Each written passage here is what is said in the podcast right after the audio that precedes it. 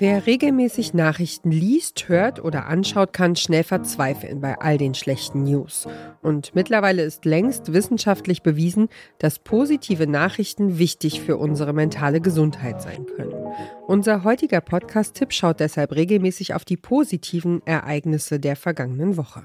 Ab sofort gibt es jede Woche die Nachrichten hier für Sie und für euch, die es ja auch gibt. Nachrichten, die Hoffnung machen, die uns zum Lachen bringen, von denen wir gerne erzählen. Am Esstisch, im Büro, auf einer Party. Die man mit der ganzen Familie zusammenhören kann. Wir wollen nicht so tun, als gäbe es nur Schönes auf der Welt, klar, aber wir wissen, das gibt es auch.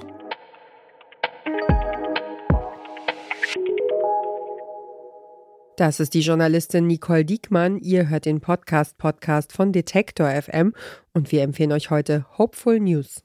Hopeful News kommt erstmal wie ein ganz normaler Wochenrückblick daher. Nicole Diekmann hangelt sich durch die Nachrichten der vergangenen Tage. Und diese Nachrichten machen Hoffnung. Donnerstag, Verlag entfernt N-Wort aus Jim Knopf Bänden. Das berichtet Zeit Online. Jim Knopf und Lukas der Lokomotivführer sowie Jim Knopf und die wilde 13, totale Kinderbuchklassiker, erscheinen am 24. Februar in überarbeiteten und kolorierten Neuausgaben, wie der Thienemann Verlag mitteilt. Der hat die beiden nämlich sprachlich überarbeitet und in Abstimmung mit den Erben des Autors Michael Ende, kennt jeder, Textänderungen in beiden Bänden vorgenommen und unter anderem das N-Wort gestrichen. Die hoffnungsvollen Nachrichten der Woche bespricht Diekmann immer gemeinsam mit einem Gast oder einer Gästin, zum Beispiel mit Tobias Krell. Er moderiert die Kinderwissenssendung Checker Tobi.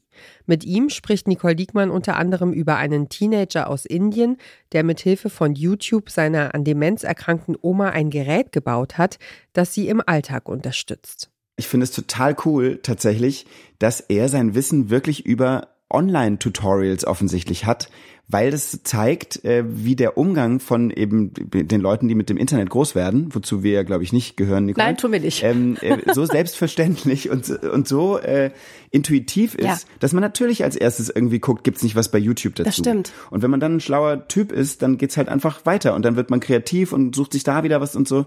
Und was da online los ist, finde ich fantastisch. Bei all den positiven Nachrichten geht es aber nicht darum, das Schlechte in der Welt einfach zu ignorieren. Diekmann und ihre Redaktion weisen vielmehr darauf hin, dass es auch inmitten all der schlechten Nachrichten positive Entwicklungen gibt und dass es diese genauso oft gibt, wenn nicht sogar viel häufiger als die schlechten.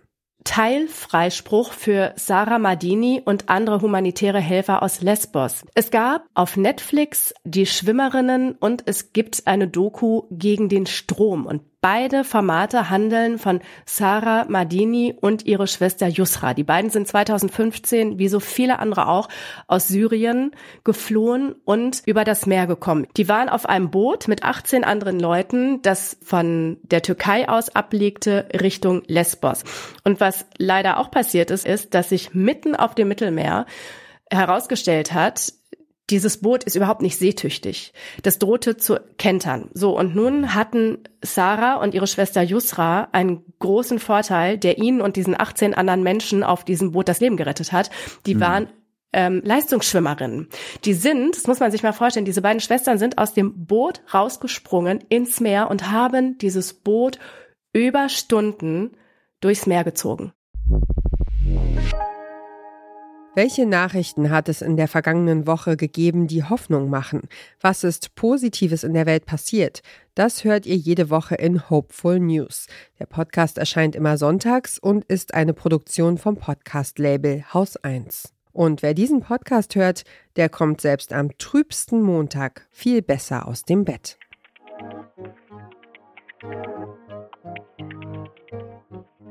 Das war's für heute vom Podcast Podcast. Wenn euch unsere Podcast-Tipps gefallen, dann folgt uns doch auf der Podcast-Plattform eurer Wahl, damit ihr keine Episode mehr verpasst. Oder empfehlt uns einem anderen Menschen weiter, der sich genauso für Podcasts begeistert wie ihr und wir. Dieser Tipp kam von Esther Stephan, Redaktion Caroline Breitschädel und Doreen Rothmann, Produktion Florian Drexler. Und ich bin Ina Lebetjew. Wir hören uns.